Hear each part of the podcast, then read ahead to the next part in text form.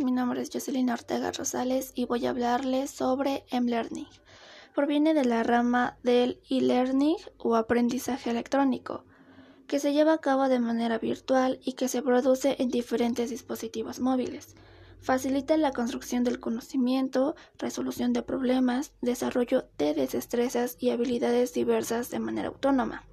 Es una modalidad educativa con el fin de construir nuevos esquemas de conocimientos. Ventajas.